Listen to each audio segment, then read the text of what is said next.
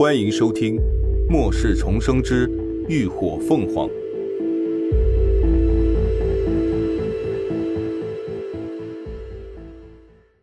第一百九十集《影线虫》。李牧不知怎的，突然就和那两个幸存者起了言语冲突，愤怒的情绪很快就被调动了起来。最后几个人就直接动手了，而那俩人是金系异能者，他们迅速凝聚起了金属金针，刷刷刷的朝着李牧射去，而李牧也立刻调动起异能，一边竖起了土盾抵挡，一边朝对方掷出了土刺。虽然双方几乎是同时出手，但李牧的土系异能在不久前已经达到了三阶，异能等级相差一阶，实力就是天差地别。那两个二阶异能者又怎么会是他的对手？那些尖锐的金属针刺根本刺穿不了厚实的土盾，才扎入一半就陷入了土中。可李牧掷出的土刺却带着势不可挡的气势，直接朝着其中一人的脑袋狠狠扎去。眼看着那人就要当场爆头了，一道纤瘦高挑的身影却蓦然挡在了他的身前，银光一闪。那来势汹汹的土刺瞬间被利刃劈成了两半，下一瞬，林鸾直接朝着李牧扑去，他出手迅猛，三两下就将他撂倒在地。这一切不过都发生在转瞬之间。等众人回过神来，就见被制服在地的李牧双目赤红，正在疯狂的挣扎着，口中发出了困兽一般的嘶吼声，甚至不时凝聚出土刺。攻击压制他的林鸾，所有人都震惊不已，任谁都看得出李牧此刻不正常。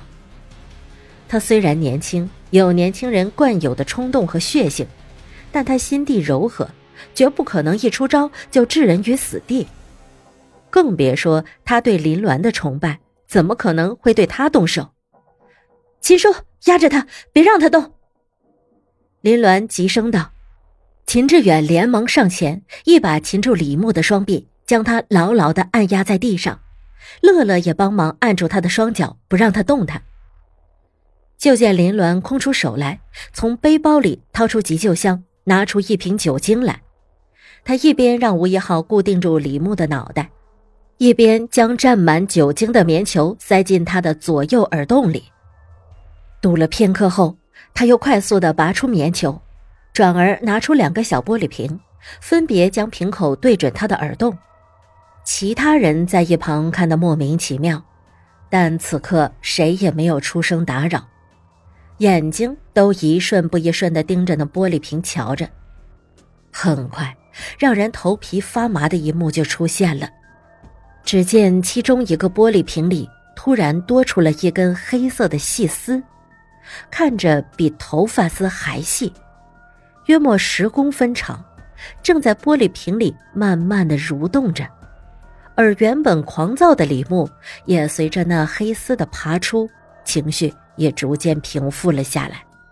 最后，他闭着眼睛，气喘吁吁的瘫倒在地上，似乎累到了极点。这是什么？雷霆蹙着眉，直觉不是什么好东西。其他人也都竖起耳朵，一脸好奇。黎伦往那玻璃瓶里又倒了些许酒精，盖上盖子，用力摇了摇，让那黑丝完全被浸泡在酒精里，这才诞生的。这是影线虫，一种变异的寄生虫，喜欢寄生在动物和人的耳朵里，以血液为食，但它们在吸食血液的同时，还会分泌出一种刺激宿主大脑的激素。使其精神时刻保持高涨，最终啊，让宿主的情绪发生异常，变得暴躁易怒，甚至发狂。他犹记得前世有两个基地因为争夺资源而发生了恶斗，最后一方往另一方的基地里投放了大量的影线虫，让基地里的人情绪失控，导致自相残杀，整个基地在很短的时间内就不攻自破了。当时很长一段时间内，人们都是闻虫色变，直到后来有基地研究出了能够预防影线虫的疫苗，风波才渐渐的平息了。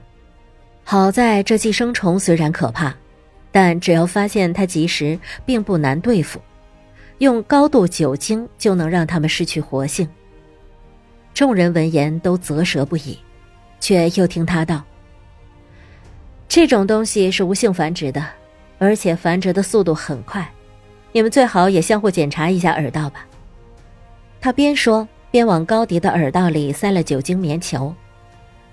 李牧应该是进实验室后被影线虫寄生了，就算只有这一只，从时间上来算，已经足够它分裂繁殖了。其他人顿时听得浑身发毛，都觉得自己的耳朵里也痒得厉害，连忙跟林鸾讨来了酒精棉球，学着样儿往耳朵里堵。一番折腾后，果然又从三个人的耳朵里揪出了影线虫，长度、大小都要比李牧耳朵里的要小一些，最后全都被林鸾给处理了。为了安全起见。林鸾又让他们往耳朵里塞了一些酒精棉球，以防再一次被影线虫寄生。李牧喝了林鸾给他的湿精溶液，休息了一阵后，也逐渐恢复了神智和体力。而雷霆他们也在这时找到了一个出口，但那出口并非向上，而是往下走的。显然，在这座实验室下还有地下层。最终，大家商量了一番，还是决定继续往下走。这一次不是楼梯，而是一条长长往下的走道，地上出现了很多蜿蜒的乌黑血迹，就像什么被一路拖拽而留下的。沿途的照明灯也被打坏了不少，使得一路上光线时而暗，时而明，让整个环境更加添了一份恐怖的气氛。所有人都聚精会神起来，不敢有丝毫的松懈。林鸾一边走一边在心里思忖：依他猜测，这实验室里最早的暴乱应该就是由影线虫引起的。但一路下来，他们只看到血迹，却不见研究员的尸体，怕是都和那些黑茧里被腐蚀的肉块一样，成了实验体的晚餐。所以，这实验室里肯定还有其他怪物的存在。